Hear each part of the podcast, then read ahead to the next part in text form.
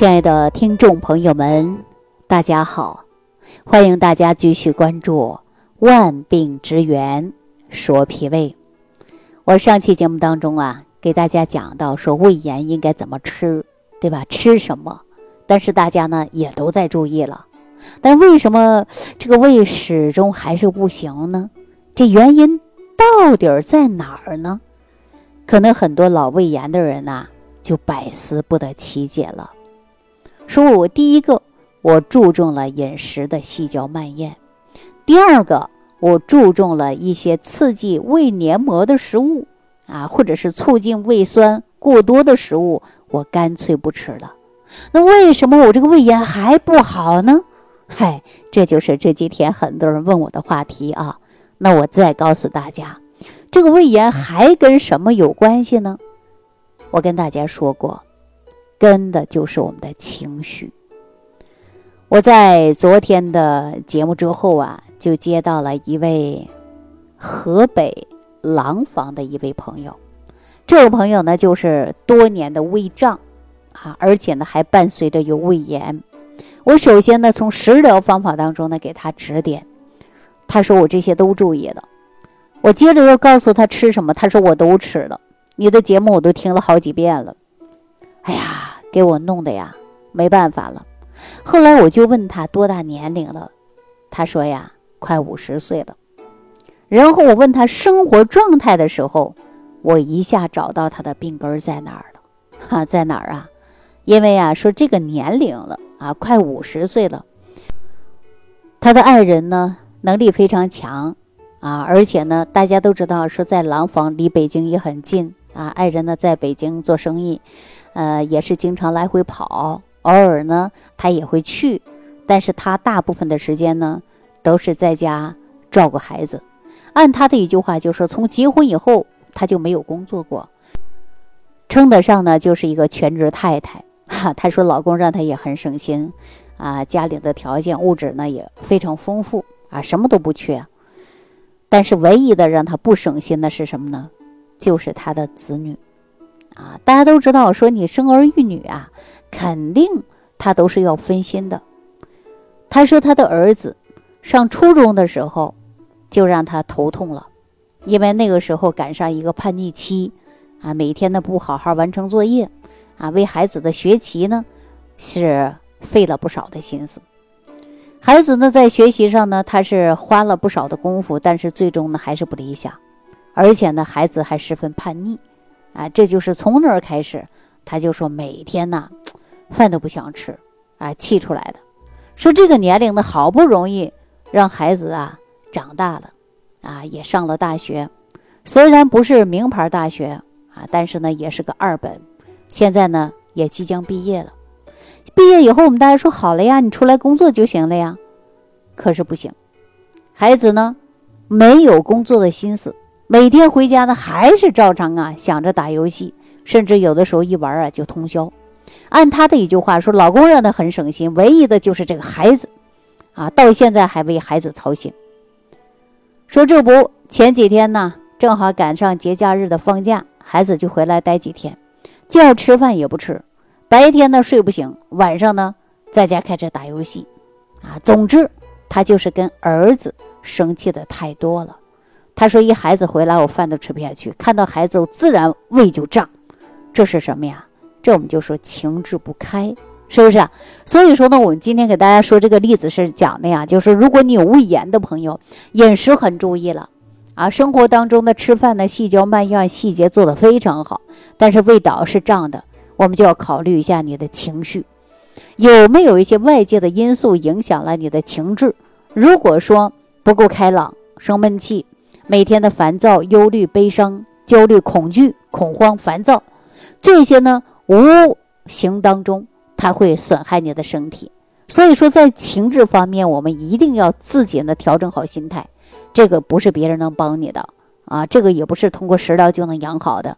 你要通过调理心态，减轻我们这些心理障碍，然后呢，你才能够啊，慢慢的心情好了，配合着食疗方法。配合着医生的治疗，哎，你这个老慢病啊，对吧？包括一些老胃病啊，它都能得到的是好转。所以说，大家记住了，心理问题还需要啊自身的来调理一下。我们说慢性胃炎呢，跟精神情绪因素呢，它是密切相关的。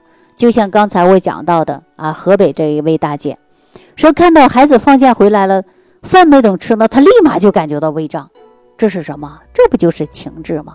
所以说，咱古人说呀，思则伤脾，对吧？忧思过度也会使脾胃的气机会出现呢是淤结，然后呢运化呢不好，胃呢不好好的受纳。就会出现呢什么胃胀，啊，而且不想吃饭，不思饮食，经常的会感觉到啊不舒服。所以说，我们常常在中医上有这样的一个词儿，叫肝气犯胃，郁怒伤肝，淤气也会伤肝。所以说呢，脾胃啊，它跟肝是有关系的。那么我们很多人说一生气就打嗝，为什么呀？就是因为肝气放胃了，导致。横膈肌呀也会受到影响，所以说横逆犯胃嘛引起的打嗝啦啊胀气呀，对吧？因为我们说从现在的医学研究发现呢，就人在精神兴奋状态或者恼怒的状态，那你胃液的分泌大量增加，那么？胃酸呢也会破坏胃黏膜，那么所以说呢引起胃黏膜也会受损，那我们说。胃炎的问题是不是就可以会加重啊？所以说我们气呀，那还要从情志上来调，是不是啊？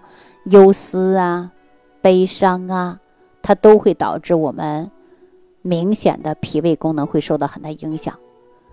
如果说脾胃功能运动也会减少啊，也会出现呢肠胃功能紊乱，那么无形当中也会诱发的就是胃炎。所以大家呢，在情志上呢，一定要多注意，不要动不动就发火。看着不顺眼的事儿呢，我们要尽量的把它想开，是不是啊？避免烦躁，避免恼怒，避免不良的情绪，保持一个愉悦的心情，自主的去配合，那你的胃炎呢，才能好得更快。我们是从情志上调养胃炎呢，怎么调呢？我告诉大家，调的就是心，对吧？调心和调肝呐。你心情愉悦了，心情舒畅了，那你就不会易烦易怒，它就不伤肝，肝不受伤，它就不会伤及到你的胃，对吧？所以说它是一环守一环的。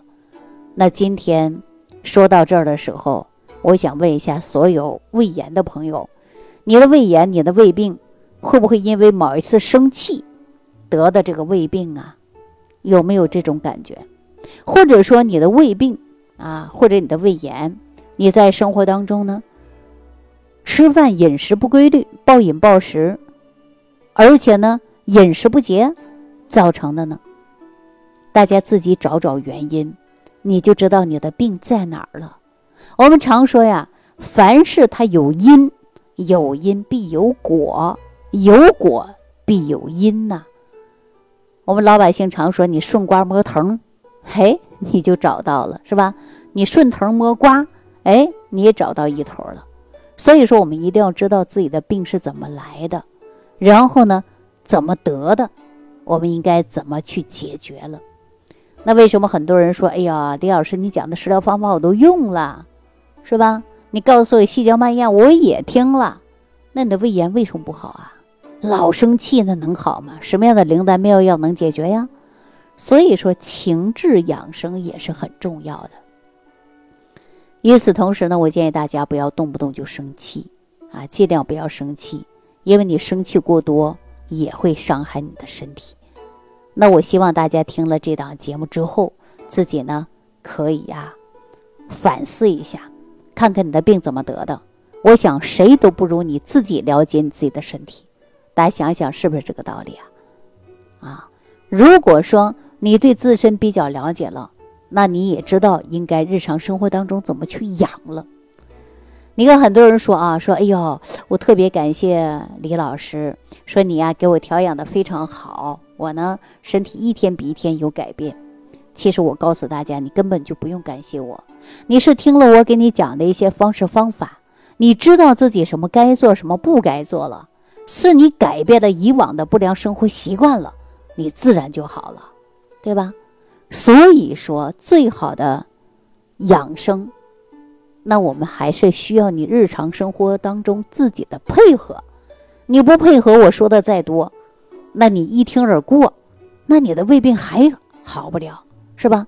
比如说你长期呀便秘，长期感觉到吸收不好，那我让你呢加上一些有益菌，促进肠道的菌群平衡，又有利于吸收。结果呢，你确实加了大量的益生菌。那么有了益生菌加益生元共同的作用，你吸收好了，人的精神面貌气色也自然就好了。嗨，就是这个道理。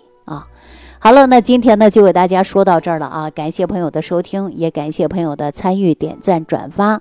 我们下期节目当中继续跟大家聊万病之源啊，还得找脾胃。再见。